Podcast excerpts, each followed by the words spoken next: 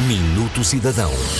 Projeto Radar é um projeto comunitário pioneiro em Lisboa que tem como objetivo sinalizar a população sénior com mais de 65 anos e em situação de isolamento.